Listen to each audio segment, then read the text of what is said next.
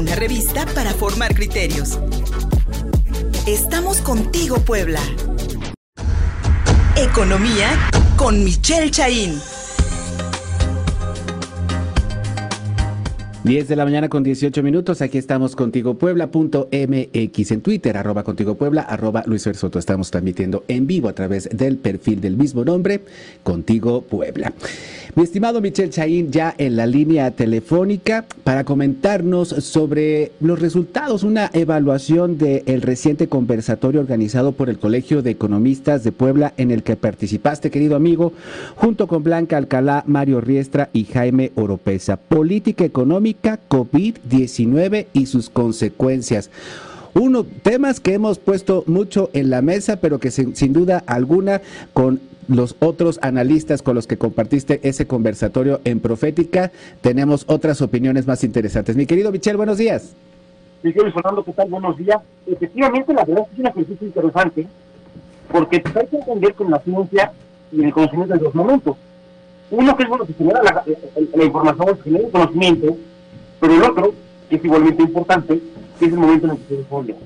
En este sentido, creo que me pareció un ejercicio muy interesante de reflexión y de difusión, pues un poco para irnos librando de este mal postmoderno que tenemos, que son los otros datos. Porque cuando empezamos a analizar y vemos qué información es la que realmente tenemos y la compartimos, pues creamos esta lengua franca que es la que nos permite entendernos. Y en ese sentido, pues la verdad es que le vamos quitando espacio a la información tergiversada o a la información, este, digamos, que, que busca que nos más allá de ese conocimiento. En ese sentido, Fernando, pues lo primero y me parece lo más interesante, es este consenso, en el sentido de que no podemos dejar que estas narrativas, eh, digamos que viciadas, sean las que, las que, las que, las que queden con la gente, por mucho que las repitan. En ese sentido, pues es clarísimo que no todo es culpa del COVID-19. La desaceleración, la caída de la economía mexicana comienza el primer trimestre de 2019. A partir del primer trimestre de 2019 tenemos puros trimestres comparados, trimestre actual contra el mismo trimestre del año anterior, son trimestres negativos, concatenando los famosos seis trimestres consecutivos de caída económica. En cambio, el COVID, en realidad no nos pega hasta el primer trimestre, más bien hasta el segundo trimestre del 2020, es decir, prácticamente un año después. Entonces, eso de que le tenemos la culpa del COVID a la crisis económica, nanay, porque eso venía desde hace un año antes. Lo que sí hace el COVID-19, y ahí creo que también es donde está el consenso, es que profundiza la crisis económica. La profundiza porque nos pega en un momento en que la economía mexicana estaba muy débil, pero también nos pega porque tenemos mala respuesta como política económica. Si el gobierno federal hubiera defendido más el tema de las micro pequeñas empresas, hubiera destinado recursos para evitar que cerraran de buenas actividades sus cortinas, ahorita tendríamos una recuperación económica me atrevo a decirte, más rápida. ¿Por qué? Porque tendríamos negocios que de suyo están generando empleo a quienes apoyar. Y siempre es más tardado que alguien tener un negocio de la nada a que uno que ya está constituido trabajando se le pueda apoyar. Y creo que ahí se explica buena parte de la falta de reflejos que hemos tenido como economía para tener una reactivación más rápida. Y en ese sentido, pues comentar mi programa, que me parece el tercero de los puntos importantes, pues que las malas decisiones de política económica a nivel local tienen sus costos. Y tienen sus costos porque mientras México se cae menos 8.1% a nivel nacional, hay que recordar que el pueblo del Puebla se cae en menos 11%. Y si hubo un segundo trimestre del año pasado que fue el momento más álgido de la crisis, cuando México se cae cerca del 19% y menos 19%, en ese mismo trimestre Puebla de Forbolita se cae un menos 29%. Es decir, que más allá de los errores de conducción de política económica a nivel nacional, también hay errores de conducción de política económica a nivel local que están pegando y están pegando fuerte. Y en ese sentido, pareciera que el consenso entre todos los panelistas sería una decisión municipal, que es la de pagar por adelantado 6 mil millones de pesos de deuda por parte del municipio. Y ese consenso se estoy firmando pues porque una, y déjame tratar de explicar dos conceptos eh, de manera muy, muy rápida para, el auditorio. Sí. Una, porque el dinero no vale lo mismo del tiempo. Yo tengo que te voy a dar 10 mil pesos y que hay la posibilidad de que que te los 10 pesos ahorita o te los dé en 10 años, por la lógica que te prefiero los 10 pesos ahorita, porque en 10 años quién sabe cuánto cuánto valgan, cuánto haya sido la inflación y cuánto vayas a poder comprar. En cambio,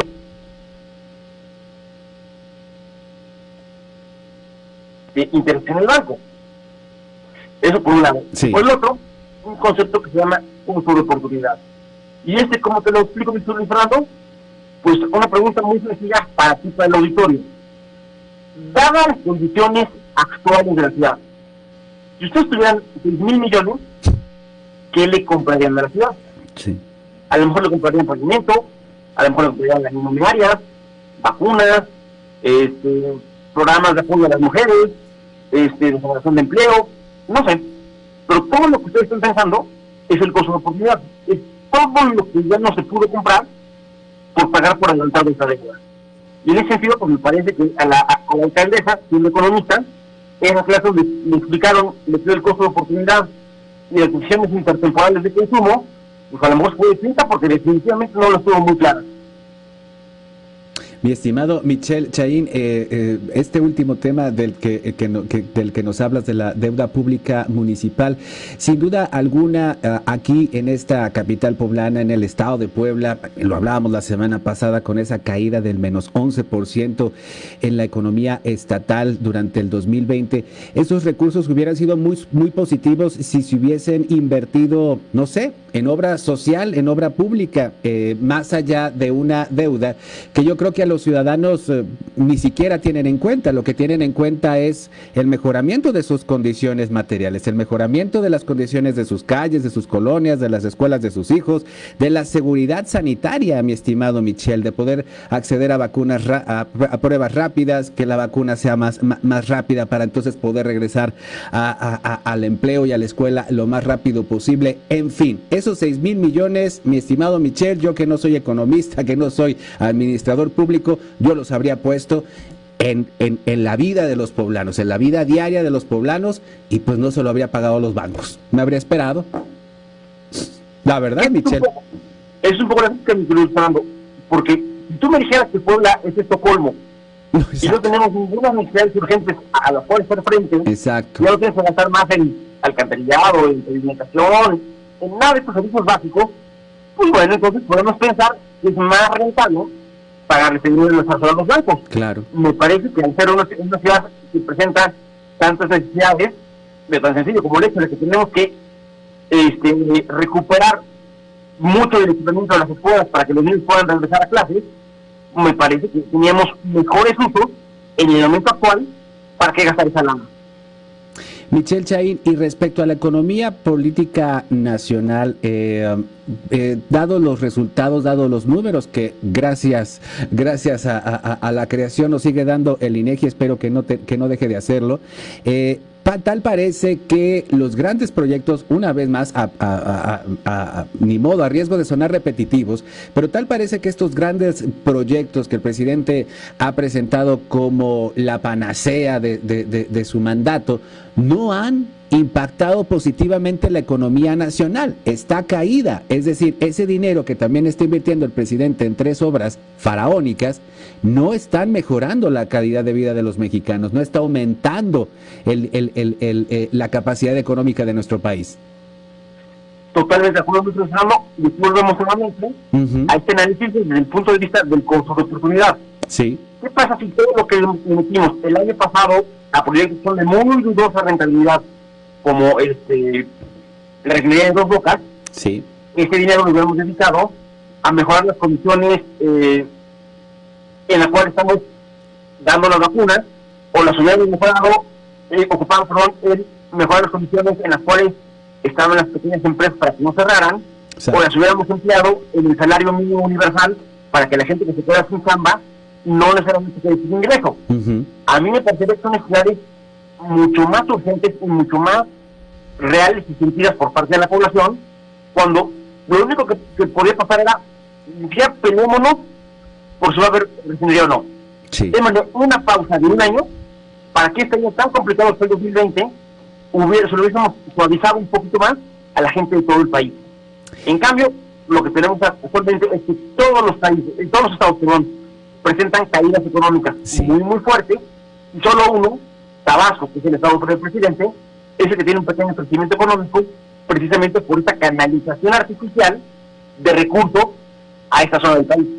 Una canalización artificial, efectivamente, porque como hemos visto en muchos reportajes y hemos platicado con muchos tabasqueños, esos recursos, esa mega obra eh, no está beneficiando directamente a la gente. Quien está siendo contratada es gente de fuera.